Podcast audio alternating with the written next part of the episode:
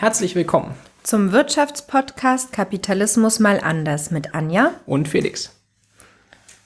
Willkommen zu unserer zehnten Folge. Wir hatten eine kleine Pause, weil ich im Urlaub war. Und ähm, genau, machen jetzt aber weiter mit dem Thema Rentenversicherung. Und zwar haben wir das in vielen Folgen auch immer schon angesprochen, gerade in Bezug auf Riester oder solche ähm, Sachen. Ähm, und auch als wir über den Wert der Arbeit gesprochen haben, ist Rente ja die Rentenversicherung immer sehr nah dran an auch der Arbeitslosenversicherung oder andere Sozialversicherungen. Und deshalb wollen wir uns heute damit genauer beschäftigen, auch mit dem demografischen Wandel und wie die Medien dieses Thema aufgebauscht haben oder auch immer noch tun. Mm, und genau. Genau, aber erst müssen wir noch Kommentare und Rückblick machen. Und zwar bei der letzten Folge war das Tafelbild falsch. Da ich war ich einfach viel zu zahlengläubig und habe das reale BIP-Wachstum einfach aus einer anderen Grafik übernommen. Und anscheinend rechnen Leute das sehr, sehr verschieden aus und ähm, sagen, dass die EW, wo wir die anderen Graphen hergenommen haben, die sagen, dass es nur 22% Wachstum gab über den Zeitraum, den wir da angeguckt haben und nicht 32 oder so, was wir da eingezeichnet hatten. Genau, also quasi den, den Graphen im Kopf etwas absenken. Also es ist dann immer noch eine große Differenz zwischen dem Lohnzuwachs und dem Wirtschaftswachstum, aber nicht so hoch. Ich habe mir das auch mal aufgeschrieben, dass ich mich bei Gelegenheit mal einlese, wie Leute das ausrechnen. Ich habe das bisher immer ziemlich als einheitliche Zahl irgendwie nur gesehen und nie so in Frage gestellt. Das kommt später mal irgendwann. So, dann hatten wir zwei Kommentare. Ein Lob, dass wir ganz toll waren, das ist schön, Dankeschön. Danke. Und eine kritische Anmerkung, dass wir uns ein bisschen so zu einig waren und ähm, quasi auch mal Gäste einladen sollten, um das ein bisschen aufzulockern, weil wir sonst immer so ein bisschen quasi einseitig in eine Richtung hauen. Ähm, da habe ich zu aufgeschrieben. Ach genau, dass wir halt erstmal ein bisschen Technik kaufen müssen, weil wir sonst halt immer ziemlich stationär hier gebunden sind und auch nicht so gut Leute zuschalten können. Aber das müssen wir jetzt sowieso demnächst tun, deswegen fällt der Punkt schon mal ein bisschen weg. Ähm, ansonsten finde ich die Idee mit dem Gast auf jeden Fall erstmal gut. Also jetzt weniger so als krasses Streitgespräch, sondern auch einfach so ein bisschen, um so quasi sich von Leuten erklären zu lassen, wie die mit ihren Werten sozusagen manche Politik, sowas wie Hartz IV zum Beispiel gut finden. Also nicht, dass man danach jetzt toll überzeugt ist, aber zumindest vielleicht ein bisschen besser nachvollziehen kann, warum denn halt die Politik so ist, wie sie ist so. Also das könnte ich mir an sich ganz gut vorstellen, sozusagen so einen Wertebürger immer mal so einzuladen, der so ein bisschen erklärt, warum denn die Politik, wie sie ist, die wir schlecht finden, halt trotzdem gut gefunden werden kann. Ja, vielleicht hat da jemand von euch auch Hinweise, ähm, wen man so anschreiben oder wen man da fragen kann. Genau. Also ich kenne ja, ich würde jetzt, könnte mir halt schon so ein, zwei Politiker, die ich halt aus dem Praktikum kannte oder so halt vorstellen, aber da haben wir noch ein bisschen zu wenig Zuhörerzahlen, um sie dafür zu überzeugen, ähm, hier äh, zu sprechen. Aber ansonsten finde ich die Idee eigentlich ganz cool. Als ich damals noch Aufwachen-Podcast gehört habe, da war ja auch manchmal so Jörg Wagner da, der halt immer so ein bisschen der etwas gesetztere war, ein bisschen seine Sicht erklärt hat. Den haben sie immer nicht so wirklich zu Wort kommen lassen, fand ich sehr schade. Aber ich glaube, so dieses Grundding sozusagen einfach ein bisschen andere Sichtweisen so reinbringen, kann ich mir an sich schon vorstellen. Da braucht man halt bloß quasi ein, kein Wutbürger, sondern einen Wertebürger oder so quasi, das gut äh, erklären kann, so wie man zu den anderen Anschauungen kommen kann. Ähm, was soll ich hier noch stehen? Ach genau, und dann haben zum Thema Grundeinkommen, was wir letzte Folge ja war, die Mikroökonomen und auch bei Lage Nation haben sie jeweils über dieses Arbeitslosengeld Q vom Schulz gesprochen und über die Probleme, die da halt dranhängen mit der Weiterbildung beim Arbeitsamt. Das haben wir ja auch jetzt ein bisschen unterschlagen, zu sagen, dass ja wichtig war, Hartz IV auch war, dass man mehr Weiterbildung bekommen kann. Und das haben wir, glaube ich, so ein bisschen unter Schikane abgestempelt als Sinnlose. Aber das war natürlich auch erstmal gut gemeint und das kann man ja auch erstmal äh, festhalten. Das ist ja quasi äh, auf jeden Fall erstmal einen guten Ansatz hatte, der dann bloß ein bisschen seltsam umgesetzt wurde. Und die Probleme davon haben, wurde halt ganz gut in der Lage Nation und bei Mikroökonomen besprochen. Genau, und dann habe ich noch andere positive Dinge aufgeschrieben, die nicht ganz so einseitig sind über Hartz IV. Und zwar, dass trotz Hartz IV die Grundsicherung in Deutschland ja trotzdem noch so mit das Beste ist, was man weltweit so kriegen kann. Das heißt, es sagen Jammern auf hohem Niveau, auch wenn es auf einer Sicht angebrachtes Jammern ist, aber das kann man ja zumindest auch anerkennen, es ist überall fast rundherum eigentlich schlechter. Also mir fällt jetzt, glaube ich, kaum was ein, wo es ähnlich gut wäre. Und dass ja die Förderung an sich also nett, nett gemeint war. Genau, und auf jeden Fall kam der Kommentar auch zur richtigen Zeit, weil heute ist Renten als Thema, also Alterssicherung, und da ist die Tendenz auch, dass wir einseitig äh, wären. Deswegen war der Hinweis, weniger einseitig zu sein, an einem guten Zeitpunkt gewählt. Genau. Ach stimmt, hier noch was technisch steht hier unten noch. Ähm, wenn ihr irgendwie Probleme habt beim Podcast abrufen, dann am besten mal irgendwie mir eine Mail schreiben, felix.wirtschaftspodcast.de oder einfach einen Kommentar schreiben, wenn es jetzt nicht irgendwelche privaten Daten in Fehlerbeschreibungen sind, weil irgendwie ruft jemand ziemlich oft unsere Dateien auf, aber lädt sie da nicht richtig runter. Und da muss irgendjemand quasi mit seinem Podcast-Player Probleme haben. Ja. Dann haben wir das Vorgeplänkel geschafft. Mhm. Ach nee, stimmt. Noch die gute Nachricht, dass du. Ah ja, also ich ähm, werde nach Bonn ziehen demnächst, ähm, weil ich dort einen Job gefunden habe. Und was natürlich uns so ein bisschen vor das Problem stellt, dass wir dafür jetzt doch bessere Technik mhm. brauchen, um auch auf der Entfernung ähm, den Podcast gemeinsam weiterführen zu können. Und ja, zum einen brauchen wir dafür Spenden. Vor allem auch mal von den Männern. Ne? Wir, sehr untypisch ist der Großteil, was wir haben, von dem wenigen Geld, was wir haben, von Frauen gekommen. Also die Männer müssen hier mal ranhalten. Ja, und, ähm, und deshalb wird es aber wahrscheinlich auch in den nächsten Wochen so ein bisschen zu Unterbrechungen kommen, weil wir nicht ganz so regelmäßig dann ähm, senden können. Genau, also wir versuchen jetzt irgendwie die nächste Folge jetzt relativ den nächsten noch irgendwie aufzunehmen. Schon mal auf Vorratsspeicherung einer Folge sozusagen, aber wir müssen halt mal gucken, wie sich das jetzt, wie das funktioniert. Aber dann sind wir jetzt durch, durch den vorderen Teil. Sehr gut. Mhm. Dann können wir anfangen. Rentenversicherung. Schön klassisch fangen wir erstmal wieder kurz mit der Geschichte an. Und da kann man erstmal wieder feststellen, wie halt bei der Arbeitsversicherung im Prinzip, Arbeitslosenversicherung im Prinzip auch, dass die ähm, Deutschland einfach total der Pionier in der Sozialpolitik war, sehr, sehr schnell vorangeschritten ist und dass die Altersversicherung, also Altersvorsorge im Prinzip schon wenige Jahre nach der Krankenunfallversicherung 1889 eingeführt wurde. Und das war im Prinzip schon ziemlich nett, weil wir waren halt so mit die Ersten und ähm, es war sogar noch besonders, weil wir im Prinzip wirtschaftlich schwächer waren als Deutschland als andere Länder. Das heißt, man hat sich sozusagen mit weniger Wohlstand schon angefangen, sowas aufzubauen. Und was auch bemerkenswert war noch dazu, dass es halt von Konservativen kam und nicht von irgendwie Linken. Das war halt, genau. Das war damals aber auch schon damit abgebucht, halt, okay, Herrschaftssicherung durch sozialen Frieden. Ähm, man wollte halt irgendwie die Arbeiter ruhig halten. Und Bevor das eingeführt wurde, 1889, gab es natürlich auch schon Absicherung, aber das war halt eher mal so für privilegierte Kreise. Und das wurde jetzt sagen dann für die Bevölkerung ein bisschen geöffnet sozusagen, dass halt auch so der normale Bürger da reinkommt. Allerdings darf man jetzt nicht, sich nicht darunter so eine normale gesetzliche Rentenversicherung vorstellen, sondern ähm, ja, sie war noch sehr, sehr begrenzt. Also die Höhe war ähm, oft nur so 20 Prozent der ohnehin sehr, sehr knappen Löhne. Das heißt, war ja so eine Art Zusatz da. Also nach dem Motto, naja, du musst wahrscheinlich bis zu deinem Lebensende arbeiten oder von, dir jemand, von jemandem Geld geben lassen, aber damit du nicht ganz so arm bist, äh, kriegst du hier noch ein bisschen Geld. Und äh, die nächste sehr, sehr große Hürde war Eintrittsalter mit 70. Quasi, was äh, jetzt die ganzen äh, Wirtschaftsvertreter immer fordern. Und man musste 30 Beitragsjahre haben. Das Ding ist, dass halt damals ungefähr so 5% der Leute 70 Jahre alt geworden sind. Ich wollte gerade sagen, die Lebenserwartungen waren ja viel, viel ähm, geringer als heutzutage. Genau, und wenn du so ein armer Arbeiter warst, war die Wahrscheinlichkeit ja. noch geringer. Ich glaube, die war bei 50 Jahren oder 55 ja, Jahren ja. zu der Zeit. Genau, also das war, äh, genau, aber es war schon mal Anfang. In der Weimarer Republik gab es dann Verbesserungen, ähm, die allerdings dadurch eingeschränkt wurden, dass halt die Wirtschaftsprobleme und die Kriegsschulden ähm, halt ein Problem dafür waren. Trotzdem ähm, gab es mit der 20er dann weiter wichtige Verbesserungen ähm, für die Rentner sozusagen, dass das ein bisschen verbessert, äh, erhöht wurde. Ähm, dann war für die Rentner auch vorteilhaft, dass die Wirtschaftskrise 1929 sie weniger getroffen hat, weil sie waren ja eh schon arbeitslos, weil sie waren Rentner. Und die Rente zwar, wurde zwar abgesenkt, aber die Deflation ist, durch die Deflation sind die Preise Dollar gesunken als ihre Rente. Das heißt, denen ging es vergleichsweise gut. Also sind zumindest nicht so dort abgesunken wie der Rest. Ähm, die Nazis haben dann die wirtschaftliche Verbesserung nicht in Sozialsystem investiert, sondern ähm, für Rüstungsausgaben und Infrastruktur ausgegeben. Aber es wurde wesentlich nicht so wirklich deutlich schlechter, bis durch den Krieg dann alles zerstört wurde. Ähm, genau, und deswegen waren die Nachkriegsjahre für die Rentner auch besonders hart, weil ne, war halt nicht so viel umzuverteilen da, wenn alles ziemlich viel kaputt war. Ähm, und es war dann auch selbst Anfang der 50er für die Großteil der Rentner noch sehr schlimm, die lebten immer noch in sehr, sehr armen Verhältnissen. Und selbst sagen, das beginnende Wirtschaftswachstum half da den Arbeitern, denen ging es deutlich besser, aber es kam nicht bei den Rentnern an. Und damit waren natürlich zufälligerweise die Rentner äh, unzufrieden, aber auch die Arbeiter, weil die langsam Angst hatten, dass sie selber irgendwann in diese Altersarmut rutschen werden. Und deswegen kam es dann 1957 zu einer großen Rentenreform. Ähm, das war auch interessant, hat sich sozusagen die regierende CDU mit der SPD aus Opposition zusammengetan äh, für einen Konsens. Ähm, und daher wurde halt beschlossen, dass die Rente in Zukunft den Lebensstandard im Wesentlichen sichern soll also ungefähr so 60 Prozent des vorherigen Lohnniveaus sein soll. was ja vielleicht zu den 20 Prozent da, was da ungefähr war, vorher schon eine ziemliche Steigerung ist.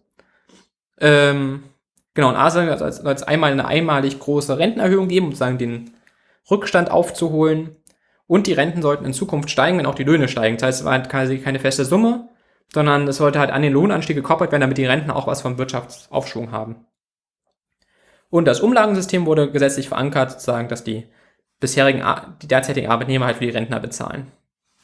Die ähm, Rentenreform erhielt in der Bevölkerung sehr, sehr große Zustimmung.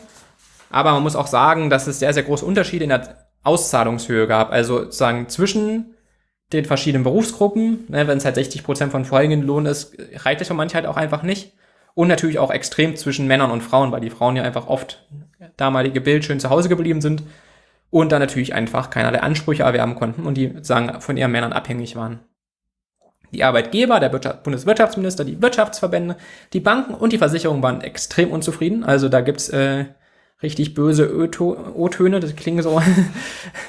ja, ähm, genau, also die Reform war halt eine zu große Belastung für die Wirtschaft und dann war es auch ganz schlimm, dass ähm, das Selbstverständnis, was mit dieser Reform verbunden war, dass es ja irgendwie immer Beitragserhöhungen gibt, weil es Lohnsteigerungen geben wird. Man quasi Lohnsteigerung einfach so festgesetzt hat. Das kann ja nur einfach nicht sein, dass man einfach davon ausgeht, ähm, dass da erhöht, sind überhöhte Erwartungen und die zerstören die Wirtschaft, das Wirtschaftswachstum und die Wettbewerbsfähigkeit von Deutschland schon damals, 1950.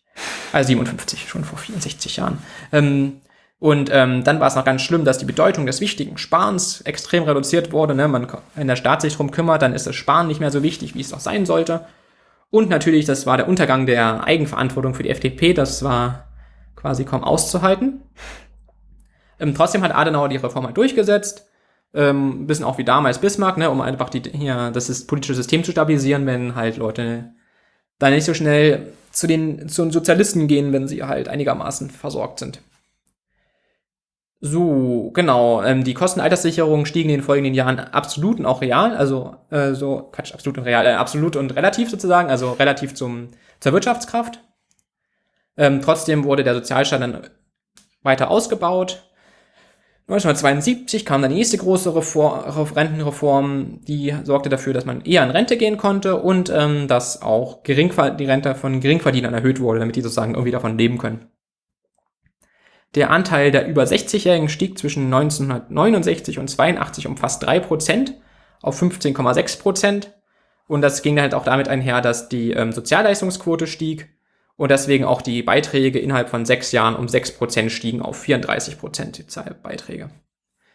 Der Wechsel von Willy Brandt zu Helmut Schmidt ähm, und dann die dazugehörige Wirtschaftskrise sorgten dafür, dass nach der Bundestagswahl 1976 halt einfach eingespart wurde, weil man halt die Lohnnebenkosten für die Wirtschaftsprobleme verantwortlich machte. Sozusagen, ne, vorher kannte man Arbeitslosigkeit kaum und auf einmal gab es halt mehr wirtschaftliche Probleme, Arbeitslosigkeiten, das mussten natürlich dann die Lohnnebenkosten sein.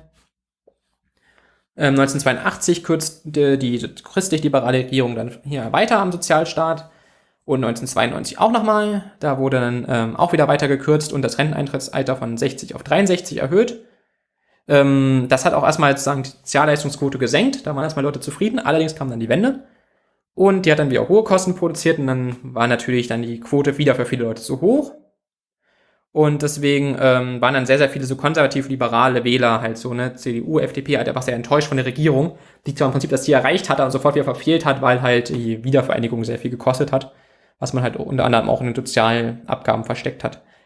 Ähm, genau, und deswegen wurde dann der Streit um Sozialetat ab 1995 wohl härter geführt als jemals zuvor, sagt hier der Autor Manfred Schmidt, glaube ich, genau. Manfred Schmidt habe ich das alles raus. Kommt dann in die Quellen mit rein. Genau, und Lohnnebenkosten wurden zunehmend als die wichtigste Ursache für Arbeitslosigkeit gesehen. Die FDP fing an mit ihren Steuersenkungsversprechen und die SPD versprach die Kürzung aufzuhalten. 1997, also quasi noch am Ende der Kohl-Ära, wurden dann weitere Rentenkürzungen beschlossen, dass halt die Rente in Zukunft mit dem steigenden Lebensalter ähm, absinken sollte, sozusagen, dass wenn die Lebenserwartung steigt, sollte halt sagen die Rente sinken und somit von einem von 70 Prozent auf 64 sinken. Und also es, umso älter ich werde, umso weniger. Nee, jetzt sagen die erwartete. Ach die so, erwartete. okay. Genau, desto mehr man von dir quasi Lebensdauer erwartet, mhm. sozusagen, desto weiter sollte es senken. Und ähm, genau, es wurde ein ganz toller mhm. Demografiefaktor und nicht einfach Kürzung genannt. Also muss es sein in der Politik. Genau, und es wurde noch ein Prozent Mehrwertsteuer beschlossen, um halt die Rente besser querfinanzieren zu können. Ja, interessant bei Demografiefaktor, das kam ja auch in dem Artikel, über den wir gleich noch reden wollen. Ähm, da stand dann auch als Zitat, dass in die Rentenformel ein demografischer Faktor eingebaut wurde, eine komplizierte Formel. Also es wird halt nicht mehr erklärt, ähm, was, was da gemacht wurde, sondern es heißt einfach nur so eine komplizierte Formel und wir sollten uns nicht zu sehr damit beschäftigen, weil wir verstehen kompliziert, wir verstehen aber ja. es gar nicht. So. Aber man könnte natürlich die Auswirkungen besser beschreiben, ja. So, genau, und dann müssen wir hier noch weitermachen. Genau, die SPD versprach vor der Bundestagswahl, die Kürzung rückgängig zu machen. Und das ist auch das Wichtige, das hat sie nach der Wahl auch getan. Das war mir gar nicht so bewusst. Die haben sozusagen wirklich erstmal viele auch soziale Sachen gemacht am Anfang und haben sozusagen die ganzen anderen eher die negativen Sachen oder zumindest aus Sicht mancher Leute negativen Sachen quasi ähm, erst später gemacht. Und Die ähm, unter Schröder dann. genau, sagen, aber genau, die haben am Anfang sozusagen erstmal auch in der linke Flügel relativ viele Sachen durchgesetzt Ja. und bis sie dann alle verjagt wurden. Genau, und danach folgt dann sagen ein Paradigmenwechsel in der Alterssicherung, was besonders bemerkenswert ist, weil so in der Wissenschaft, wie die es so begleitet hat, galt die Rente sonst immer so als besonders fahrtreu. Das heißt, man verändert da nicht so viel. Da wird mal ein Schräubchen gedreht, aber es gibt keinen richtigen Systembruch über viele Jahrzehnte. Und das war halt so ein Paradigmenwechsel. Es wurde nämlich auf einmal ähm, eingeführt, dass die Rente nicht mehr den Lebensstandard sichern soll, sondern dass die Lohnnebenkosten nicht steigern, steigen dürfen. Das heißt, man orientiert sozusagen die Ausgaben an den Einnahmen und nicht mehr die Einnahmen an den Ausgaben. Sagen nach dem Motto, okay, damit ja die Arbeitslosigkeit nicht weiter steigen kann. Deswegen wurde eine neue und härtere Rentenkürzung beschlossen und ähm, die dadurch ausgeglichen werden sollte, dass halt eine kapitalgedeckte Privatvorsorge das ergänzen sollte, sozusagen. Dass die staatliche Rente gesenkt wird und dafür aber das einfach ganz toll durch eine Privatvorsorge ausgeglichen werden sollte. Genau, um das halt zu fördern, sollte, ähm, hat der Staat halt Förder Zuschüsse gemacht und auch Steuererleichterung. Genau. Haben wir noch was Wichtiges vergessen? Ich glaube, es ist ja Glaub schon nicht. recht ausführlich Ja, genau. zur Geschichte. Genau, ja. Aber sozusagen, sozusagen der Diskurs, den wir, also oder die Debatte, die man sich da anguckt, jetzt um die Jahrtausendwende, die wir uns dann gleich mal angucken werden, ähm, die hat sozusagen auch eine ziemliche Geschichte sozusagen gehabt. Vielleicht kann man noch dazu sagen, dass Felix seine Masterarbeit zu dem Thema geschrieben hat und deswegen ähm, sehr viel dazu weiß. Und ich mich bemühe, mich kurz zu fassen, ja. genau, und in der, in dem kleinen Versuch, es nicht zu einer Monstersendung ausarten zu lassen, versuchen wir jetzt sozusagen, ähm, uns in dieser Sendung, in Folge 10, im Prinzip die Problembeschreibung anzuschauen. Also bei Demografie, okay, was wird da problematisiert? Was wird als Ursache gesehen und wie wird das bewertet? Und ähm, in der Folge 11 dann erst die Lösungsvorschläge, ähm, also Renten, Eintrittsalter erhöhen und so weiter uns anzugucken, damit wir nicht ganz unendlich lang werden. Mal gucken, ob uns das gelingt. Und die Gliederungsidee habe ich halt ein bisschen dem Framing-Ansatz ähm, entnommen, der im Prinzip so für die so Forschung über politische Kommunikation ganz nett ist, ähm, um zu zeigen, wie Leute etwas wahrnehmen. Weil man hat schon relativ früh erkannt, dass man mit denselben Informationen sehr verschiedene Reaktionen bei Menschen hervorrufen kann, je nachdem, wie man das einordnet. Und da hat sich sozusagen so der Framing-Ansatz entwickelt, ähm, wir gehen jetzt hier nach Mattes, da gibt es auch ganz verschiedene andere Begriffe, Leute verstehen den verschiedensten Kram darunter. Also so ein Frame hat sozusagen in diesem Konstrukt vier Elemente. Einmal die Problemdefinition, einmal die Ursachenzuschreibung, dann so ein Lösungsvorschlag und eine Bewertung, wie ich halt gerade schon gemeint habe. Und ähm, eine Problemdefinition ist sozusagen erstmal, welches Thema ist relevant, äh, welche Akteure sind wichtig, zum Beispiel bei Arbeitslosigkeit. Ne? Reden wir jetzt über die Arbeitslosigkeit von Flüchtlingen, die eine Arbeit suchen, oder reden wir über Leute, die von Arbeitslosigkeit bedroht sind? Oder reden wir daran, wie alte Leute daran kaputt gehen, nicht mehr von der Gesellschaft gebraucht zu werden, weil sie nicht mehr arbeiten sollen? Ähm, das sind ja ganz viele verschiedene Unterthemen und die muss man in diesem ersten Element sozusagen erstmal festsetzen. Ähm, dann vergleicht man dabei immer einen Soll-Zustand mit einem Ist-Zustand, also wie sollte es denn sein, wie ist es denn jetzt? Und ähm, Genau, also und man muss halt irgendwie begründen, warum ist das Thema jetzt irgendwie wichtig ist. Ne? Also wenn ich mir jetzt hier als Podcaster den Finger eingeklemmt habe, ist die Begründung, warum es ein ganz gesellschaftlich wichtiges Thema ist, jetzt halt auch schwierig. Also man muss halt irgendwie schon begründen, okay, Arbeitslosigkeit ist schlimm, das betrifft viele Leute und so weiter. Was natürlich auch geht bei diesem Element schon, ist halt andere Problemdefinitionen in Frage stellen. Das werden wir nachher dann noch erleben. Dass sozusagen manche äh, Akteure die Problemdefinition von anderen Leuten in Frage stellen, halt sagen, naja, was du da als Problem siehst, ist vielleicht gar nicht so ein Problem. So, zweites Ding, Ursachenzuschreibung. Das ist sagen das zweite Element, weil Leute einfach gerne irgendwelche Kausalzusammenhänge zu her herstellen, um sich Sachen zu erklären, damit sie Sachen besser verstehen. bietet man möglichst, wenn man halt was kommunizieren will, immer noch eine Ursache mit dazu. Also wir haben zu viel Arbeitslose, weil die Lohnnebenkosten zu hoch sind zum Beispiel. Das ist halt besser, als wenn man gleich irgendwie das einfach weglässt, weil so können Leute sich dann schön Konstrukt bauen. Genau, und Akteure versuchen natürlich immer, also irgendwie Politiker oder halt auch andere politische Akteure, versuchen halt irgendwann sagen, Frames so zu bauen, dass die möglichst positiv dastehen und die negativen Sachen waren halt immer der Amtsvorgänger oder ich habe erst davon aus der Zeitung erfahren. Ähm, oder die man, Konkurrenten. Genau, so. dass man sagen, wenn es darum geht, eine Ursache für einen schlechten Zustand zu finden, man möglichst nicht selber darin auftaucht, weil es halt einfach schlecht, sondern es waren immer die anderen. Und genau. Und deswegen ist ja aber wirklich auch wichtig, okay, wie definiere ich denn die Ursache von einem Problem? Weil das, da hängt ja dann ziemlich die Lösung dran, zu der wir jetzt kommen. Die muss nämlich irgendwie mit den vorhergehenden Sachen zusammenhängen. Also wenn ich jetzt irgendwie sage, Arbeitslosigkeit ist eine schlimme Sache und die hängt an den hohen, hohen, Leben, hohen, hohen Lohnnebenkosten, dann ist natürlich relativ absehbar, was denn die Lösung ist.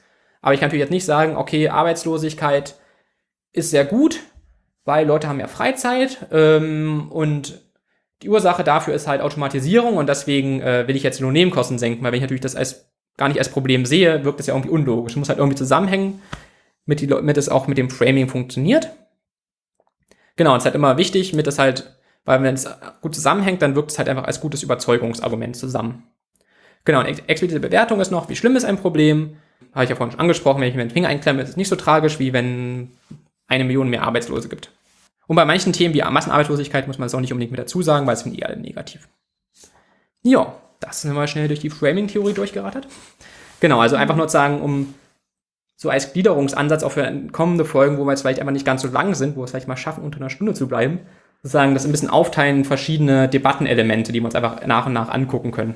Ja, und so halt auch so ein bisschen versuchen, ähm, wie ja auch in dem Kommentar kritisiert wurde, dass halt unterschiedliche Meinungen mit reinkommen. Genau. Ähm, und wir uns halt nicht nur unsere Meinung anschauen, sondern ähm, und die anderen alle na, wahrscheinlich werden wir trotzdem die anderen kritisieren, aber ähm, wenigstens einfach, erwähnen. Genau, auf jeden Fall erwähnen und sagen, okay, es gibt halt ähm, die und die Frames, die so und so ähm, begründet werden. Genau, das macht man zum Beispiel, wenn man so sowas erforscht, zum Beispiel sich Tageszeitung anguckt oder so und halt guckt, okay, welche Frame-Elemente kommen wie oft in Zeitung vor, dann schreibt man die sich halt vorher auch alle so auf. Okay, der, das äh, gibt's als Argument, das gibt's als Argument, das gibt's als Begründung, das gibt's als Problembeschreibung.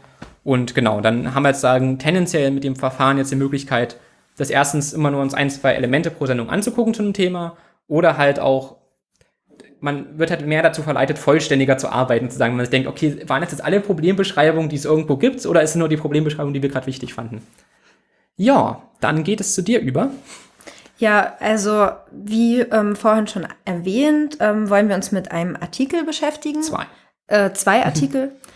und zwar aus dem Spiegel. Der erste ist von 1999, ähm, heißt Zwang zur Wende und ähm, der Baby Crash.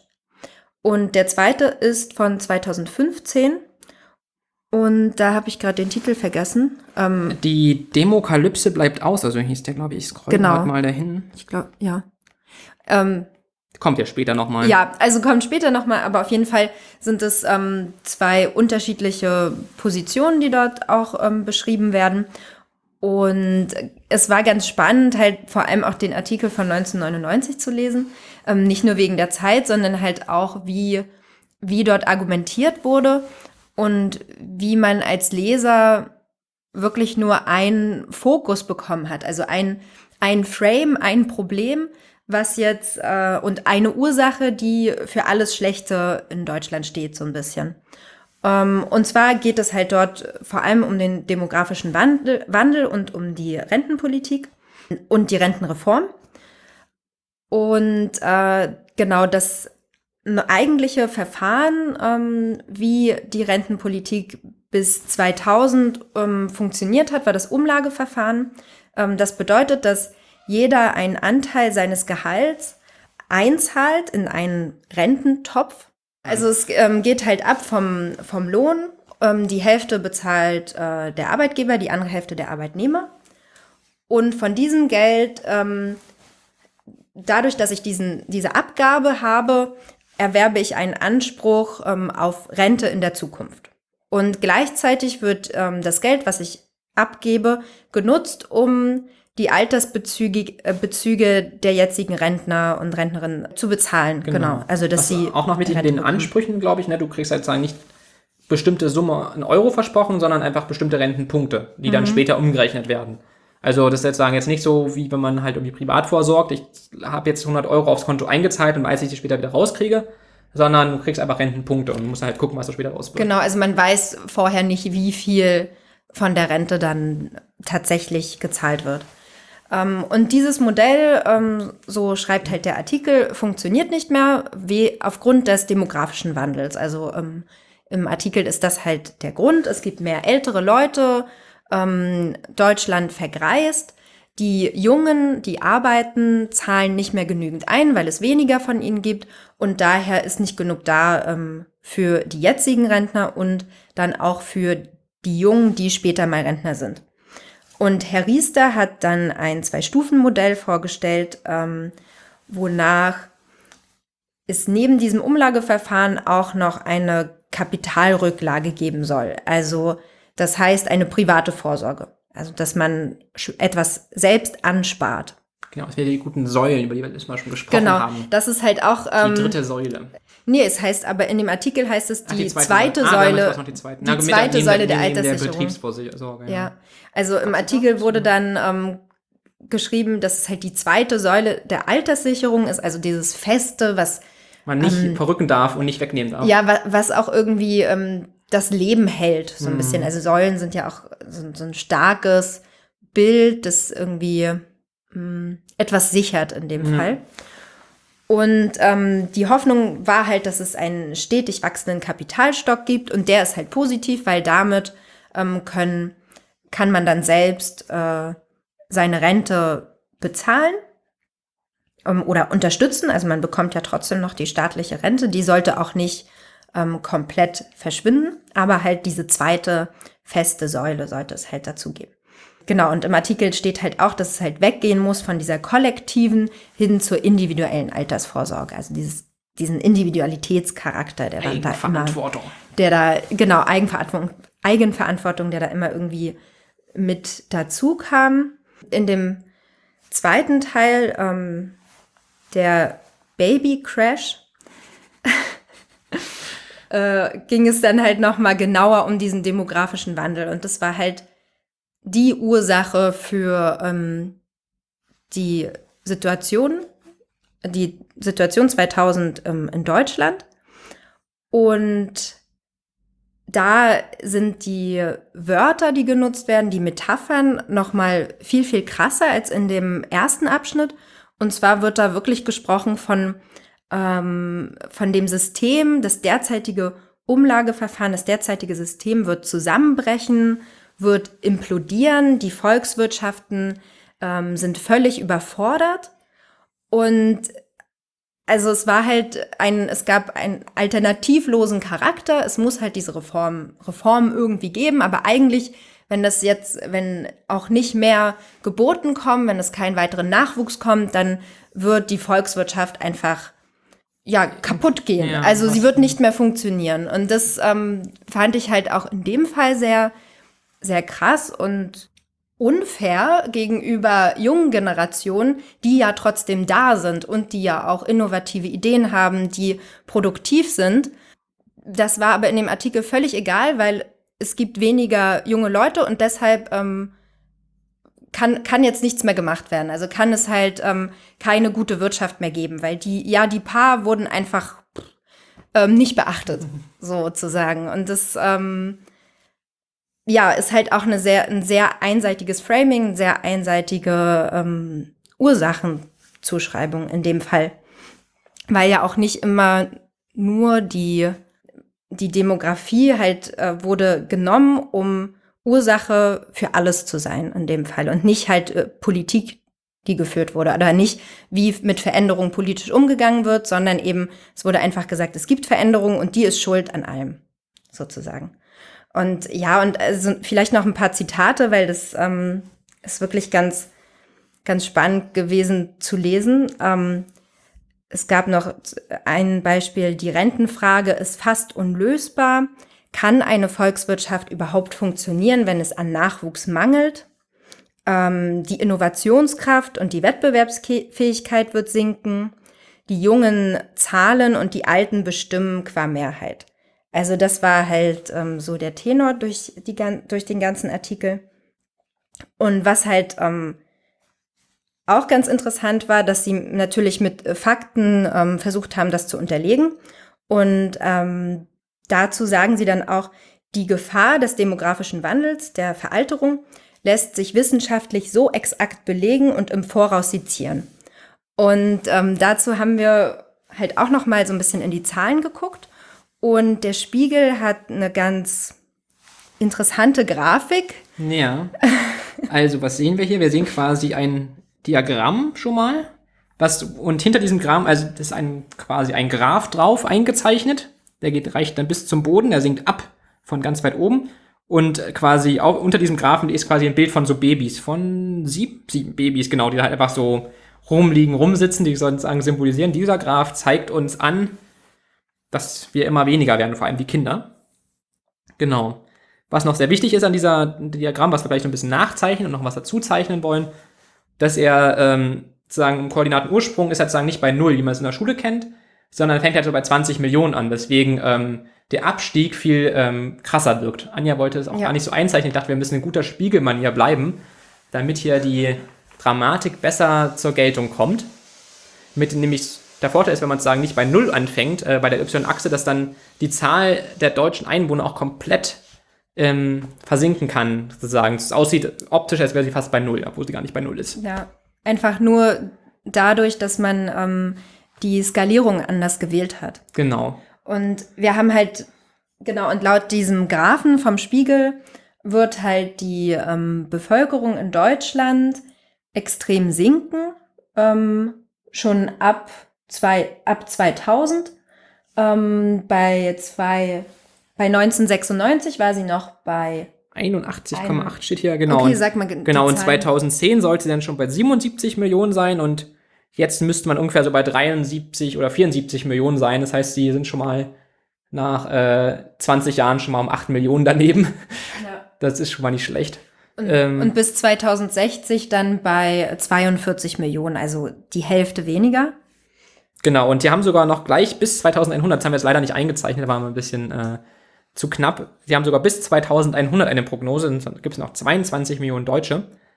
Ähm, genau, und bei so einen Prognosen muss man im Prinzip mal ein bisschen mit dazu sagen, es gibt dann meistens immer drei Varianten. Also es wird von ganz verschiedenen Leuten ausgerechnet, sowas, nach bestimmten Annahmen. Das ist immer wichtig. Das sind halt Annahmen sind da wichtig. Welche Annahmen stecken dahinter? Ähm, und die machen halt immer so drei Szenarien. Ein ganz schlechtes, ein mit, dann halt ein ganz gutes. Und dann machen sie meistens einen Mittelwert. Und das veröffentlichen sie hier. Und hier steht, glaube ich, wahrscheinlich haben sie einfach hier das schle ultra schlecht Szenario abgedruckt, was sie in einer Zeitschrift für Demografie gefunden haben.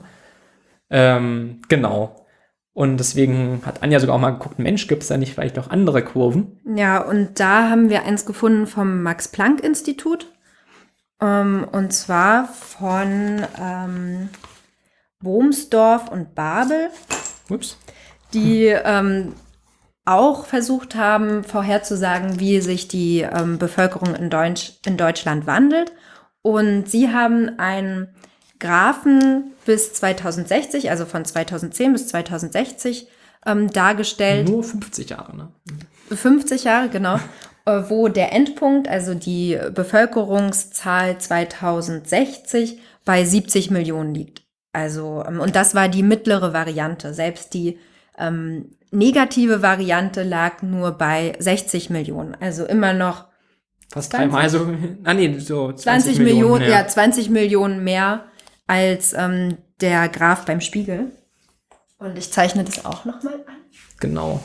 Das war gleich deswegen nicht wundern, sozusagen, denn auf der Grafik ist die eine Linie halt viel länger als die andere, weil halt die Max-Planck-Leute 50 Jahre nur vorausberechnet haben, was halt auch immer noch eine verdammt lange Zeit ist. Da muss ich mir vorstellen, was so vor 50 Jahren äh, war und äh, wie man, wie gut man die heutige Realität hätte sich da vorstellen können. Wäre schon etwas schwierig geworden. Genau, und das war halt das besonders krasse beim Spiegel, dass sie einfach so 100 Jahre im Voraus ähm, das gemacht haben. Das kann eigentlich nur unseriös sein.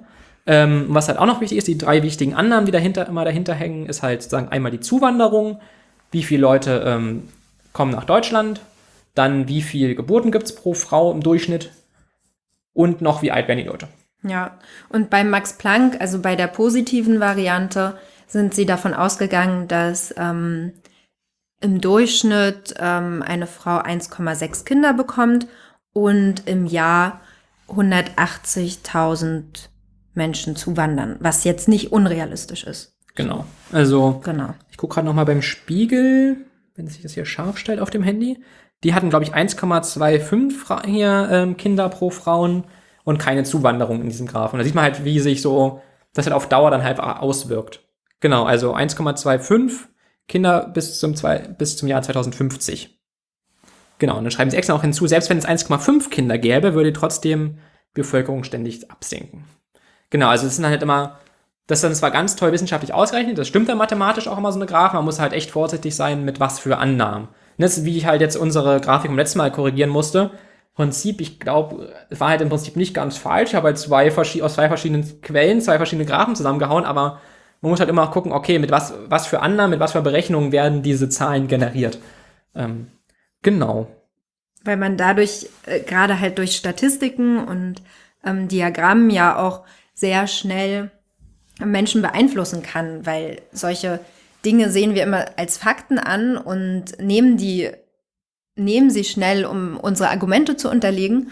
Und deshalb muss man sich da, glaube ich, oft auch gucken, okay, was steckt dann jetzt dahinter? Was sind die Annahmen? Wahrscheinlich ist es nicht komplett falsch, aber in dem Fall ja doch sehr unrealistisch. Also ich gucke gerade mal, was ich noch ergänze zu den ersten beiden Artikeln. Also zum einen die erste schöne Grafik, die der Spiegel hat, das war auch toll. Da gibt es sozusagen oben Leute, die arbeiten vorm Computer, ganz angestrengt, und unten sitzen da die ganzen Rentner so im Freibad im Wasser. Und ähm, das ist halt auch wieder sozusagen ein Bild und da liegt da auch wieder so eine, ein Graph drauf, wie sich das Verhältnis aus Arbeitnehmern und Rentnern sozusagen angleicht.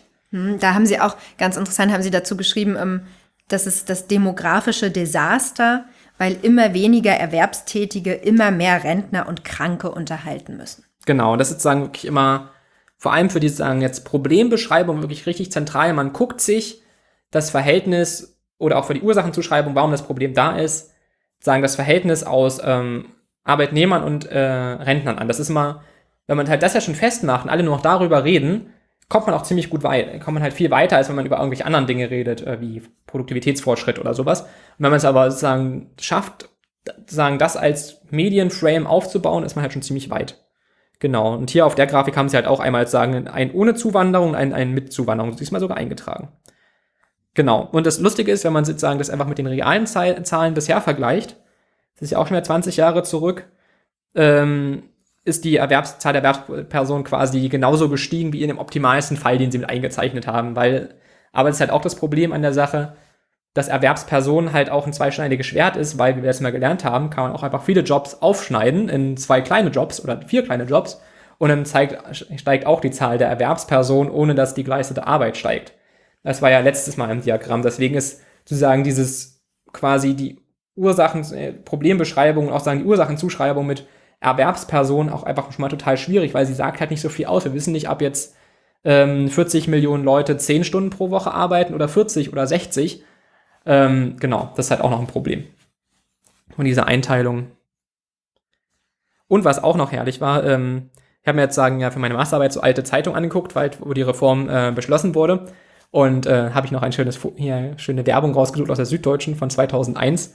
Und um einfach sich vorzustellen, sagen einfach, wie der technische Fortschritt einfach in den paar Jahren bisher schon war. Ähm, da kostet ein Notebook mit 700 Megahertz Single-Core hier Prozessor, 128 Megabyte Arbeitsspeicher, Diskettenlaufwerk und einem langsamen DVD-Laufwerk einfach 6.299 D-Mark. Also über 3000 Euro. Und wenn man jetzt halt einfach ein Vergleichsnotebook sucht, findet man sowas schon überhaupt nicht mehr. Und selbst ein 200 Euro Notebook ist inzwischen um Welten besser sozusagen. Aber jetzt mal einfach sagen, versteht, wie unsinnig solche extrem weiten Prognosen sind, dass jetzt einfach jetzt in den 20 Jahren, äh, nicht mal ganz 20 Jahren, äh, schon so extrem viel passiert ist. Ähm, Ja, was äh, mir gerade noch einfällt, ähm, die Diskussion in dem Artikel ähm, zum, obwohl Diskussion waren es gar nicht, aber die Anmerkung zur Zuwanderung.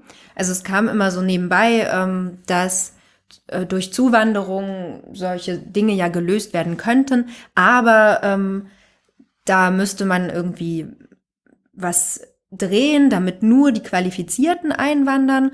Und Otto Schilly meinte dann, dass Quoten ja überhaupt keinen Sinn ergeben. Grad, wo ich das Zitat Genau, Quoten ergeben ja überhaupt keinen Sinn, weil die müsste ja sowieso null sein. Genau, also er sagte sozusagen damals, die Grenze der Belastbarkeit ist bereits überschritten.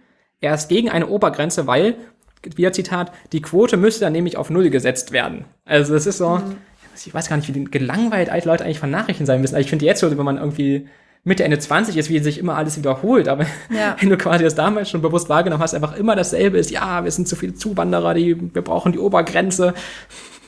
Das Ja. muss echt nervig sein. Ja, aber da, nee, nicht mal Obergrenze, weil muss ja null sein. Genau, ja. Na, die ist ja- Obergrenze ist halt null, ne? Genau. Das ist halt auch irgendwie ziemlich krass gewesen. So. Also sozusagen Zuwander Zuwanderung ist keine Option so in, in dem. Genau, und was ich ja auch noch wichtig fand, dass auch noch ähm, eine Begründung war, weswegen jetzt die Reform ganz, ganz schnell kommen muss, ist nach dem Motto, naja, wenn die ganzen alten Leute halt da sind, dann haben die ja die Mehrheit und dann kann man das nicht mehr durchsetzen. Das fand ich irgendwie auch ganz interessant. So, und dachte ich mir so, ah, wenn die später in der Mehrheit sind, können die es einfach abwickeln. Also wozu jetzt den Stress machen? Aber ähm, und was auch noch interessant war, dass so nach Meinung aller Experten unausweichlich, dachte ich mir auch so, Ah ja, stimmt. na, alle Experten waren es nicht. Also ich finde, wenn man nur drei, vier Leute zu Wort kommen lässt und die sind halt dafür, finde ich es okay, aber so alle zu schreiben, fand ich auch ein bisschen, ähm, Naja, oder generell auch wie ähm, Experten auch immer genutzt werden. Das ist ja wie mit den Diagrammen. Also du hast halt Statistiken, Diagramme oder du hast halt Experten. naja. Und ähm, die dann halt die Wahrheit sagen, so. Also die genau wissen, was passiert. Und ja, das ist schon auch, geht auch immer so in eine Richtung. Genau, und was halt auch noch ganz cool war über diesen Diagramm mit den Babys, die Babys haben wir jetzt nicht eingemalt, die müsst ihr euch einfach vorstellen auf dem Tafelbild. Aber ähm, darüber gab es dann halt auch noch so ein Bild äh, von so Rentnern, die in so einer ewigkeitenlangen Reihe so auf Parkbänken sitzen sozusagen und man denkt so, oh Gott, das sind ja total viele. Ähm, Ja, also man kriegt wirklich Angst, wenn man, wenn man den, Artikel, wenn, wenn man den Artikel liest. Genau.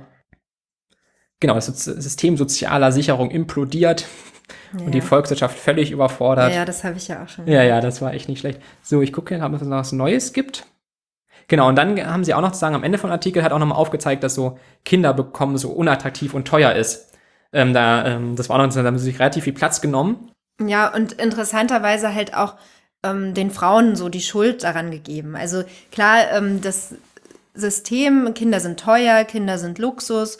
Und ähm, sie haben dann eine Anwältin interviewt, die ganz tough rüberkam und äh, so, ja, in meiner Karriere kann ich mir keine Kinder leisten. Und ähm, bei den Familien wurden dann meistens es wurden nur westdeutsche Familien, muss man auch dazu sagen, interviewt, wo halt die Frau immer zu Hause war und ähm, die Familie vom Gehalt des Mannes leben musste.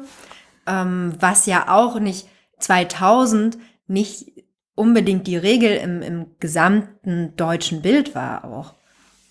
Und, Bei ja. in Westdeutschland, ich habe letztens. In Westdeutschland, glaube ich, war das so, ja. Da, ähm, Also na, das Problem ist ja auch, dass die Kindergärten dort um 12 Uhr zugemacht haben und halt irgendjemand musste da sein. Genau. Also, ja. Also ich weiß noch, ich hatte halt, wir hatten ja zur Wahl gestellt, welche, also für Folge 9 war es ja, hatten wir abgestimmt, ähm, was das nächste Thema werden sollte. Und da hatte ich halt auch schon ein bisschen reingelesen für Gleichberechtigung und also die Zahlen, sagen bei Umfragen, wo Leute meinen, naja, die Frau sollte zu Hause bleiben, das ist jetzt in der Zeit wirklich extrem gesunken. Also zwar, man denkt sich bei vielen Dingen, oh Gott, wie schlimm ist der aktuelle Zustand, aber früher waren die Zustimmungsraten, ich habe es nicht mehr im Kopf, aber es war wirklich extrem, also extrem abgesunken. Leute, die sagen, ja, die Frau sollte eigentlich zu Hause bleiben, wenn sie Kinder hat. Also es war in Westdeutschland richtig rabiat. Also in Deutschland, aus Deutschland ist es auch zurückgegangen, aber in Westdeutschland war es noch um die, äh, wirklich halt auch hier um die Jahrtausendwende noch richtig. Äh, Also das zeigt Richtig der Artikel mittelalterlich. auch. Das Genau. zeigt der Artikel ja auch in dem Fall.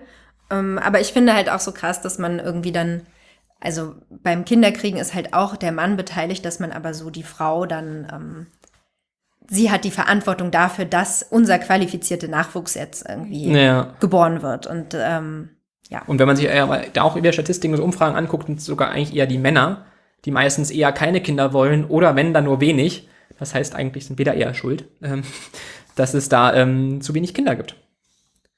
Ja, ich glaube, dann sind wir durch die ersten beiden Artikel durch. Ach so, stimmt, was ja auch noch war, dass so das lebenslange Lernen so, dass es jetzt so schlimm Ach, das ist, dass man selbst das lebenslange Lernen jetzt langsam anpeilen muss. Und dann so, naja, aber das machen die Firmen. Und ich denke mir so, ja, wenn die Firmen das nicht machen, dann gehen sie halt pleite, kommt eine neue Firma. Aber das fand ich auch so, das war halt auch sozusagen so ein Gegenpunkt, der die Sache eigentlich entschärft hätte. Naja, wenn die Leute einfach lernen während der Arbeit und wenn es dann halt Firmen gibt, die das halt nicht auf die Reihe kriegen, ihre Leute zu bilden, dann gehen die halt pleite. Das ist halt, da muss man halt, muss halt auch als Politik auch einfach konsequent sein und natürlich nicht sagen, ach, dieser Traditionsbetrieb.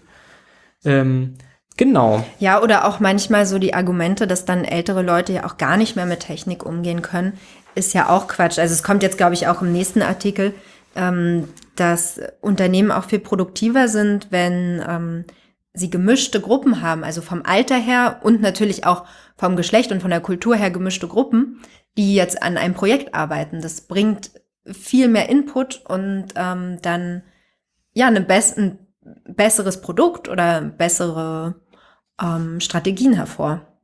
Genau. So, dann, aber was ich da gut fand, also jetzt ist der Spiegel gerade nicht ganz so gut weggekommen bei, den, bei dem ersten Themenzeitschrift, die ersten Themenzeitschrift dazu. Da gibt es auch noch ein paar, die quasi auch ziemlich in die gleiche Richtung gehen in, um die Jahrtausendwende. Aber was ich sehr, sehr gut fand, ähm, dass der Spiegel auf jeden Fall 2015, ich weiß nicht, ob sie es vorher schon mal gemacht haben, halt auch mal eine Gegenposition aufgeschrieben haben. Also sie war nicht mehr ganz so prominent auch auf dem Titelblatt positioniert, aber sie war wesentlich noch der dritte Teil einer Titelstory, ähm, die dann halt nicht mehr vorne angekündigt wurde, aber immerhin. Und da haben sie wirklich halt auch mal diese Demografieangst in Frage gestellt.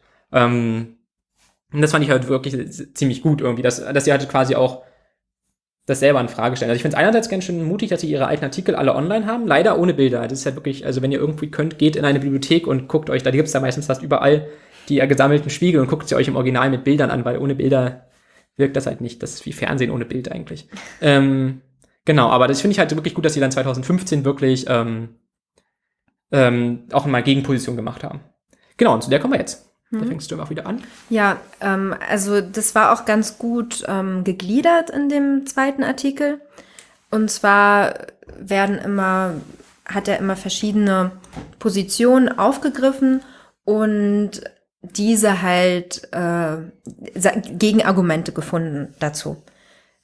Im ersten Teil sagt er, dass die äh, Debatte generell viel zu sehr aufgebauscht wird und ähm, die Überalterung, wie sie beschrieben wird, nicht zur Realität werden muss. Also gerade was wir auch schon hatten, die Prognosen sind Deutschland halt stirbt aus. genau, Deutschland stirbt aus, ähm, dass diese Prognosen einfach auch nicht, Besonders fundiert sind. genau, also sie können halt nicht die Realität abbilden, weil man weiß halt nicht, was in der Zukunft passiert.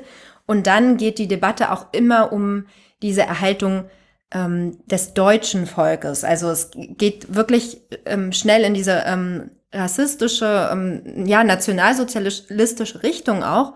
Und ähm, er, er sagt halt, dass die Debatte sich immer um den Erhalt und Zustand des deutschen Genmaterials Oh, da habe ich noch einen schönen O-Ton. beschäftigt. Ja, vielleicht liest du den einfach vor, weil das passt jetzt gerade ganz gut. Das ist leider ein bisschen schwieriger. Also alte Zeitung kriegt man so in normalen Bibliotheken eher ziemlich schwierig. Ähm, aber da habe ich auch einen damals aus der Welt gefunden.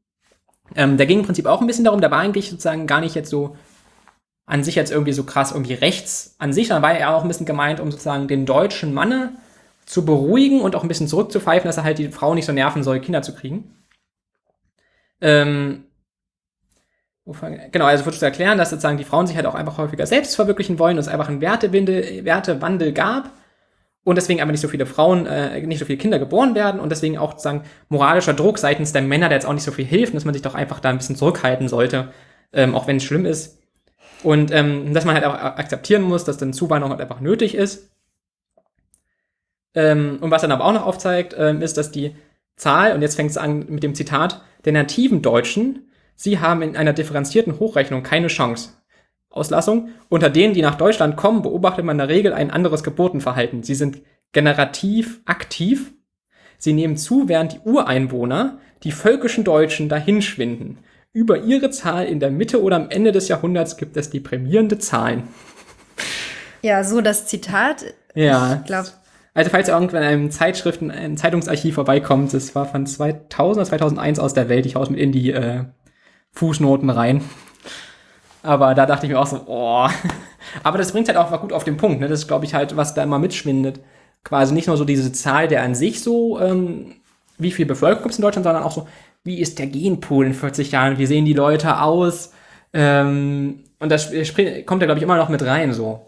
Also es ist ja auch dann auch, wenn man so Zuwanderung betrachtet, na ja, und können die dann auch was? Dann aber nur die ganz Schlauen und so. Äh, Ja, Ja. also das, ähm, und das schwingt halt gerade bei der Debatte, ähm, schwang das 2000 extrem mit, aber auch heute noch. Also Ja. das ist halt, gerade jetzt ist das auch, ja, also auch so durch. Gesellschaft äh, kommt auch immer Zuwanderer vorbei. Also äh, ja. Ja, auf jeden Fall ähm, sagt er dann noch weiter, ähm, dass ja unsere Gesellschaft ähm, trotzdem auf 81 Millionen ähm, bleibt, 81 Millionen ähm, die Bevölkerungszahl in, in dem Bereich bleibt, trotz ähm, Weltkriege, trotz Antibabypille und all solchen Dingen, war sie relativ konstant. Also klar, schwanken Bevölkerungszahlen immer, aber es gab halt nicht diesen krassen Abschwung ähm, bis jetzt, wie ähm, das prognostiziert wurde. Mm, dann als zweites ähm, beschreibt er, dass es doch eigentlich gut ist, wenn wir ähm, länger leben können und weniger Kinder haben. Es ist halt in dem Fall ein Idealbild des Wohlstandes auch. Genau, also, oder zumindest, dass wir uns entscheiden können, keine Kinder genau. zu haben. Dass es nicht so das Ding ist, oh, es gibt keine Verhütungsmittel oder eine oder Religion verbietet dir, die zu benutzen, ja. sondern es ist doch eigentlich schön, dass Leute sich aussuchen können, wie viele Kinder sie haben wollen. Ja, oder äh, sowas wie, ich brauche Kinder, damit die mich später versorgen. Genau. Also das, ähm, das braucht man halt in unserer Gesellschaft. Ähm, darüber braucht man nicht nachdenken. Und ähm, deshalb versteht er halt in seinem Artikel nicht, warum das immer so schlecht geredet wird, wenn es doch eigentlich für uns selbst was Gutes ist, ähm, länger zu leben, viel machen zu können und mich entscheiden zu können, möchte ich ein Kind haben oder nicht. Ähm, Im dritten, in, im dritten Teil beschäftigt er sich mit den Bevölkerungspyramiden und Bevölkerungstanne und Wolkenkratzer, glaube ich. Ja, ja, genau. Die, wie man halt die verschiedenen Formen beschreibt, sozusagen. Ja, also wie die Bevölkerung aussieht, also die ähm, Bevölkerungsverteilung der Alter, ja, Altersstufen. Also die Bevölkerungspyramide wird oft als ideal dargestellt in, ähm, in vielen Medien, in vielen Artikeln auch. Dabei ähm, steht die eigentlich für eine hohe Geburtenrate und eine hohe Sterblichkeit in allen Altersklassen, also Altersgruppen. Diese, genau, diese Pyramide ist halt eigentlich ähm, kein Symbol für ähm, Wohlstand in dem Fall. Mhm. Sondern eher für Tod. Ja. Oder halt halt einfach so quasi Volk ohne Raum. Also das geht ja auch, ne? Wenn du quasi die Bevölkerung immer weiter ausdehnst in alle Richtungen, dann sterben dir nicht alle weg, aber du erhöhst die Bevölkerungszahl extrem. Aber das ja. ist halt eigentlich, äh, sollte eigentlich auch kein Ideal mehr sein in einer friedlichen, aber, in einem friedlichen Europa. Aber das passiert ja auch einfach nicht. Genau.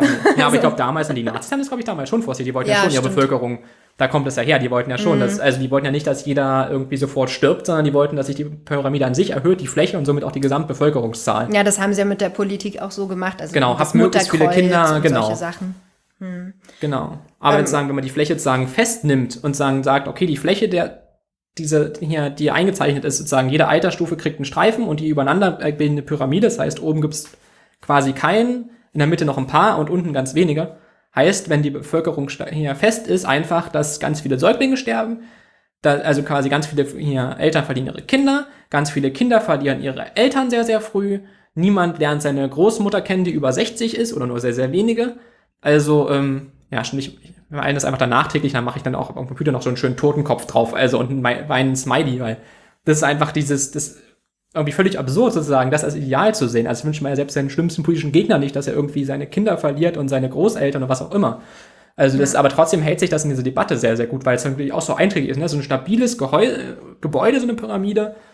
Aber ähm, genau, dass sie halt einfach dann alle sterben und traurig sind, das ist doch nicht schön. Ja, und äh, das wird halt selten erklärt, was diese Pyramide eigentlich aussagt. Also es ähm, wird halt immer als stabiler, ähm, als stabiles Bild so genutzt. Ja, und ähm, er beschreibt dann noch, dass ähm, die Bevölkerung in Deutschland gerade eher wie eine Tanne aussieht. Also die, dieser dicke Bereich in der Mitte ähm, sind ähm, die Kinder aus den Babyboom-Jahren und unten wird's halt ähm, schmaler, weil die Geburtenrate abgenommen hat. Ähm, das Ideal in, in, seiner, in seinem Artikel, in, in seinen Vorstellungen, ähm, ist der Wolkenkratzer. Oder einfach ein Rechteck. ja, also ein halt, Rechteck. Genau, dass es halt ähm, genauso viel Alte wie Junge gibt und eigentlich sehr, ja, sehr, sehr konstant. Ähm, genau, also ein Rechteck sagt sozusagen im Prinzip, du wirst halt irgendwann geboren und stirbst, wenn du alt bist. Quasi, fertig. Ja. Oder also, wenn der Wolkenkratzer noch eine Spitze oben hat, dann wirst du halt, wenn nicht, nicht, wenn nicht alle gleich alt, aber du wirst halt irgendwie wenigstens seine 60, 70 Jahre alt und deine Kinder und deine Enkel werden auch 60 Jahre alt und du musst nicht ständig Kinder, Enkel und Eltern zu Grabe tragen, sondern ähm, man hat halt eine relativ feste Lebenserwartung, wie Ja. man es ja für ein Industrieland auch erwarten würde. Also das ist ja der Vorteil von der ganzen industriellen Entwicklung ja auch einfach, dass die Kindersterblichkeitsrate extrem sinkt mit steigendem Wohlstand. Das ist ja eigentlich auch eine allgemein anerkannte, sehr schöne Sache. Und dann sollte man halt keine Pyramide anstreben, wo das ja einfach heißt, dass dermaßen auf Kinder wegsterben. Ja, also halt, ähm, das ist halt in dem Fall das Ideal für ähm, ein, eine Nation, ein, eine Gesellschaft mit ähm, Wohlstand. Ähm, Im vierten, das vierte Argument dann ähm, gegen die Demografie oder gegen diese Panikmache ähm, durch, die Dem durch die Demografie ist, dass man ja mit 65, wo man Rente bekommen soll, nicht gleich alt ist. Also er sagt halt, ähm, dass man ruhig auch das Renteneintrittsalter erhöhen kann, weil viele ähm, ältere Leute auch dann noch arbeiten wollen ähm, und können, ähm, weil generell die Lebenserwartung höher ist. Und da nimmt er, glaube ich, auch Bezug auf das lebenslange Lernen, also dass halt auch ältere Leute einfach länger arbeiten können, länger ähm, produktiv, ähm, produktiv sein können, nicht unbedingt im Erwerbssystem, ähm, System, aber produktiv ähm, für die Gesellschaft. Genau, also ich gucke mal noch kurz, dass ich noch alles Notizen habe zum Ergänzen. Also ganz oben steht natürlich noch, noch mal, dass ich einfach gut fand, dass die Spiegelleute halt wirklich auch mal eine Gegenposition jetzt hier aufgeschrieben haben dazu, eine relativ extreme. Und dass er selber auch quasi hingeschrieben hat, oh, der Spiegel hat das irgendwie auch mitgemacht, so ein bisschen bei der, vielleicht panisch, muss man nicht unbedingt sagen, aber sagen wir mal bei der etwas aufgeregten Debatte um Demografie. Und dass er dann auch einen Experten kritisiert, der selber vorher in dem Spiegelartikel, den wir halt von 1999 lesen, gelesen haben, noch drin war und wohlwollend zitiert wurde. Fand ich irgendwie ganz gut, dass man das auch ein bisschen selbstkritisch damit Mhm. umgeht. Genau, und was ich mir hier auch noch mit aufgeschrieben habe, ist halt wirklich ähm, das Problem, was Anja halt vorhin angesprochen hat, wenn man einfach nur sich das, die Zahl der Erwerbstätigen anguckt und nicht guckt, okay, was produzieren die eigentlich? Man und sozusagen einfach halb unterstellt, das kreditiert er auch in dem, ähm, in dem Artikel ganz gut, man sozusagen einfach nur tut, okay, äh, es verändert sich nichts in der Gesellschaft, in der Marktwirtschaft, sondern einfach nur, es gibt mehr Rentner und weniger und genau und weniger Arbeitnehmer. Dass man im Prinzip den Leuten unterstellt, dass sie auch jahrzehntelang nichts auf die Reihe kriegen. Also sozusagen alle Ingenieure, leitenden Angestellten, aber auch irgendwie kleine Angestellten in der Fabrik, die irgendwie Ideen haben, wie Sachen leichter, effizienter gehen, sozusagen jahrzehntelang einfach nicht nennenswert was auf die Reihe kriegen würden. Und das ist schon, wenn man zu sagen, ne, quasi, ne, wo wir beim Framing waren, wie sagt man einen selben Inhalt? Man kann natürlich sagen, ähm, wir haben keinen Produktivitätszuwachs, weil es gibt zu wenig, zu viele Alte und zu viele Chinesen. Oder man kann halt sagen, naja, wir haben keinen Produktivitätszuwachs, weil ihr alle zu doof seid und das ist ein Problem. Aber ähm, genau, das haben sie halt damals nicht gemacht, aber das heißt es ja im Prinzip implizit, wenn du halt irgendwie Leuten unterstellst, über Jahrzehnte irgendwie nichts auf die Reihe zu kriegen und selbst wenn da, dem denn so wäre und Leute alles nicht, nichts auf die Reihe kriegen, dann könnte man die ganzen Forscher, die ganzen Ingenieure, die ganzen leitenden Angestellten ja alle auf Hartz IV setzen, weil wenn die eh nichts verbessern, und dann gibt's, kriegen die einfach Hartz IV und Grundsicherung und dann ist das Problem mit der Demografie auch gelöst, weil dann können wir diese ganzen Löhne, die kriegen würden, einfach in die Rente geben und dann ist das Problem auch gelöst. Also, aber genau, das fand ich ganz gut, dass er das auch kritisiert hat, dieses, diese, auch diese deutsche, die German Angst so mal ein bisschen aufgegriffen hat, so mit dem, es verändert sich was, es kann nur zum Allerschlimmsten sein, äh, uns, uns fällt nichts ein, was irgendwie positiv sein könnte. Und selbst wenn wir unsere Vergangenheit gucken, äh, fällt uns jetzt nicht ein, oh, wir sind ja irgendwie schon mal ziemlich massiv gealtert und oh, das war mir gar kein Problem, uns geht's viel besser als vor 30 Jahren.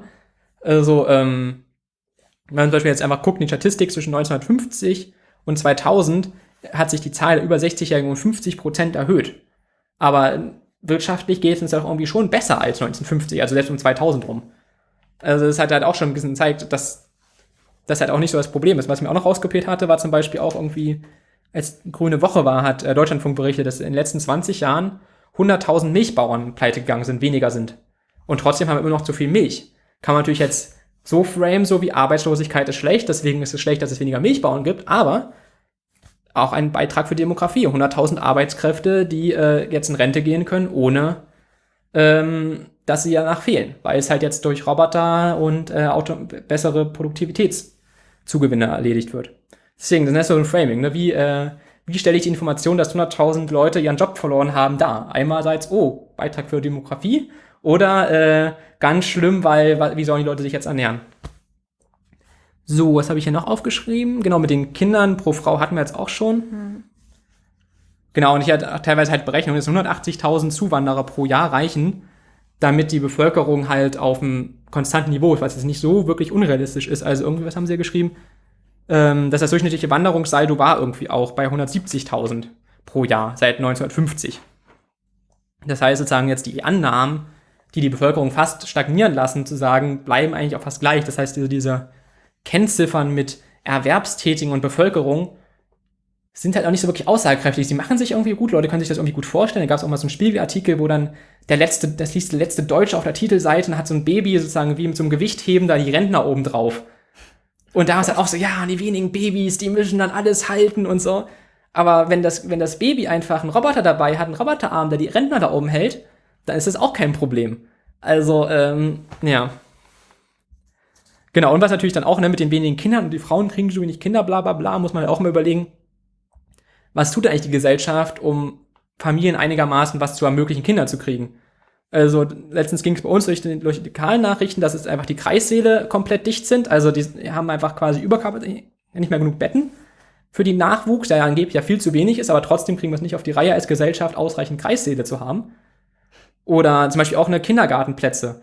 Das geht in Ostdeutschland geht das ja noch ein bisschen, das ist in Westdeutschland noch viel, viel schlimmer und die holen ja langsam ein bisschen auf. Aber das ist ja auch, ähm, wird jetzt seit Jahrzehnten über Demografie erzählt, aber dass einfach mal jeder, der einen Kindergartenplatz braucht, einfach, keine Ahnung, ne, kriegst ein Kind und dann kriegst einen Brief, ja, hier ist dein Kindergartenplatz. Wäre ja irgendwie auch, wenn es dann angeblich so wichtig wäre, vielleicht ein Punkt. Oder ja, zum Beispiel. Und, und dann ganz kurz nur, und dann halt äh, immer so diese Schuldfrage, ne? Aber ja, die Frauen sind ja schuld, ja, aber es wird halt auch nichts, ähm, nichts dafür gemacht. Genau, also ich kann ich will jetzt nicht so viel spoilern, zu sagen, wie so Gleichberechtigung, äh, sich Kinder so auf die Gleichberechtigung zwischen Mann und Frau wirtschaftlich auswirken. Das machen wir demnächst auch, irgendwann nochmal, da habe ich schon ein bisschen gelesen. Aber es ist halt auch nicht besonders nett. Also ist auch kein Wunder, dass sich viele Frauen denken, äh, irgendwie kann ich das, will ich das nicht, weil ich halt keinen Bock habe, abhängig zu sein. Oder halt, ne, so auch Lehrer. Es gibt einfach, wir haben angeblich zu wenig Kinder, aber wir kriegen es nicht auf die Reihe, irgendwie genug Lehrer zu haben als Gesellschaft. Also dieses Ideal der vielen Kinder, selbst wenn in Deutschland nur 2,1 Kinder pro Frau hätte, wären ja 50 Prozent mehr. Wie viel Unterrichtsausfall hätten wir dann? Wie viel zu wenig Kindergartenplätze hätten wir dann? Und noch schlimmer, äh, der überfüllte Nahverkehr, wo jetzt auch schon die Kinderwagen nicht mehr reinpassen.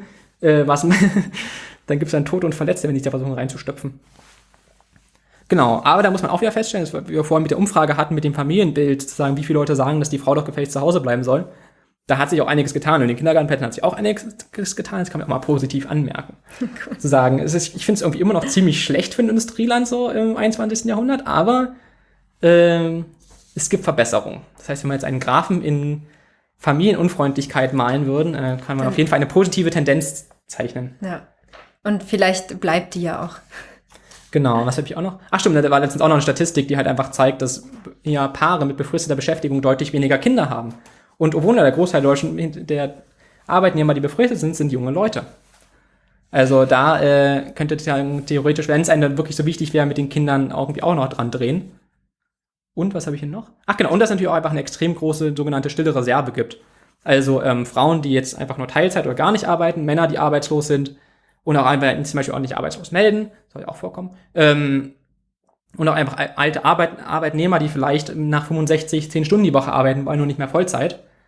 Ähm, das wird auch mal ein bisschen unterschlagen. Sagen einfach, viele, es wird so getan, als werden sagen, jetzt alle, die irgendwie arbeiten könnten, würden auch arbeiten.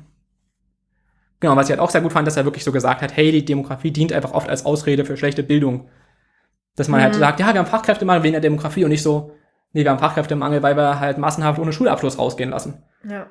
Also, äh, ja, eben die Demografie wird halt als Ursache für alles benutzt. Dabei ähm, gibt es halt ganz andere Ursachen, wie du ähm, gerade gesagt hast. Ja. Auch was halt Rentenpolitik und ähm, Bildungspolitik und ja. Familienpolitik angeht. Ja, fand ich, das fand ich sehr schön in dem Artikel, ja. dass er wirklich so angesprochen hat, so wie, hey, hm, irgendwie gibt es auch da die verschiedensten Sachen. Ja. Und genau, jetzt eine Lösung haben wir gerade schon ein Stückchen angesprochen, dann machen wir da einfach das nächste Mal dann weiter. Ähm, weil es wird jetzt, glaube ich, ein bisschen zu lang, ja. wir sind schon wieder ein bisschen lang. Ja. Dann glaube ich, war es das erstmal soweit. Genau. Vielleicht noch ein, ein Abschlusssatz, ähm, dass das Problem eben nicht die Veränderung an sich ist, sondern wie ich auf die Veränderung reagiere. Genau. So. Ja, das ist doch fast positiv. Ja. Unsere Verhältnisse nicht schlecht. Gut, dann sagen wir Tschüss. Bis zum nächsten Mal.